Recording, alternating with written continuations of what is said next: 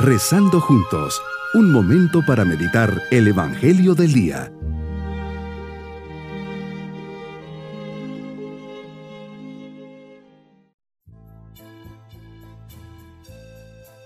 Les saludo en este día, sábado de la segunda semana de Pascua.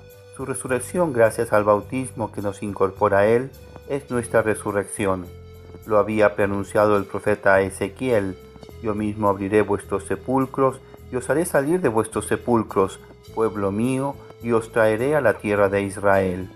Estas palabras proféticas adquieren un valor singular en el día de Pascua, porque hoy se cumple la promesa del Creador, hoy también en esta época marcada por la inquietud y la incertidumbre, revivimos el acontecimiento de la resurrección, que ha cambiado el rostro de nuestra vida, ha cambiado la historia de la humanidad.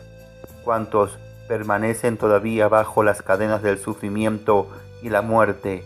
Aguardan, a veces de modo inconsciente, la espera de Cristo resucitado.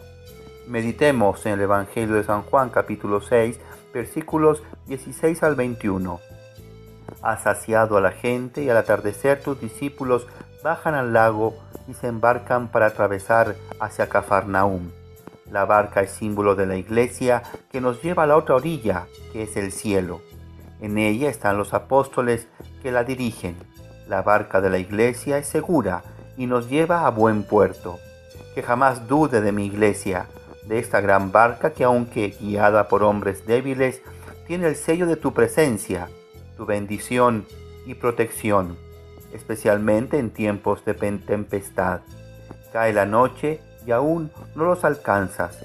La barca está en problemas, está siendo sacudida por las olas, el viento es fuerte. Así ha pasado en la iglesia. A lo largo de los siglos sopla sobre ella un viento fuerte y contrario son vicisitudes que ha tenido que pasar, pero ahí sigue en pie, navegando y llevando a tantas almas a la otra orilla. Avanzando unos cinco kilómetros, te ven caminando sobre las aguas. Te acercas y no reconociéndote, se asustan. ¿Cuántas veces nos pasa lo mismo? Estamos tan preocupados del viento, de las olas, de nuestros problemas que no somos capaces de reconocerte, de verte. Estamos tan embebidos en nuestras circunstancias y situaciones que nos cerramos como conchas. Con un aire de comprensión y amistad, cariño y delicadeza, les dices, yo soy, no tengan miedo. Y cuando te quisieron recoger, no pudieron, pues tocaron tierra. Así también es la vida de la iglesia y mi vida. Cuántas tormentas, vientos contrarios, momentos difíciles, es ahí cuando apareces. Apareces en la historia de la iglesia y en mi propia historia. Ahí, en medio de la tempestad, te acercas andando sobre las aguas. Todos nos asustamos y gritamos. Tus palabras como un bálsamo que llega a nuestro corazón nos dice, ánimo, soy yo, no tengáis miedo. En nuestra vida, en el mundo, en las situaciones que nos toca vivir, a veces parece que guardas silencio, entonces desfallecemos y perdemos de algún modo la esperanza.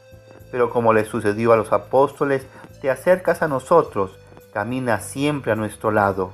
Tú eres nuestra fuerza, nuestro alimento, nuestra luz. Es increíble cómo a pesar de palpar los milagros, las curaciones hechas por ti, los apóstoles aún tienen miedo. Así somos los hombres, difíciles de convencer en las inevitables pruebas y dificultades de la vida, debemos renovar nuestra confianza en ti y no olvidar tan fácilmente que eres Dios y que estás a nuestro lado. La verdadera y gran esperanza de nuestras vidas eres tú. Solo tu amor nos da la posibilidad de perseverar día a día en un mundo que por naturaleza es imperfecto. Aprovecho esta meditación para hacer un acto de confianza en ti y recordar que la verdadera esperanza en ti no se debe reservar para mí mismo, sino que se ha de contagiar a los demás. Cuánto bien nos hace confiar en ti. Un profundo acto de confianza y abandono es capaz de transformar la vida. Confiarnos a ti infunde paz, nos hace reconocer tu primacía en nuestra vida y nos abre a la humildad. Mi propósito es rezar por la Iglesia para que esta barca nos lleve siempre hacia el cielo, que a pesar de las debilidades humanas sepamos confiar siempre en ella a pesar de las tempestades y dificultades. Mis queridos niños, el día de nuestro bautismo el Señor nos puso en esta gran barca de la iglesia. Ella nos quiere llevar al cielo. Esta barca lleva navegando dos mil años y ha pasado por muchas tempestades y dificultades. Pide todos los días por el Papa y los obispos para que el Señor les ilumine y les guíe. Y nos vamos con la bendición del Señor.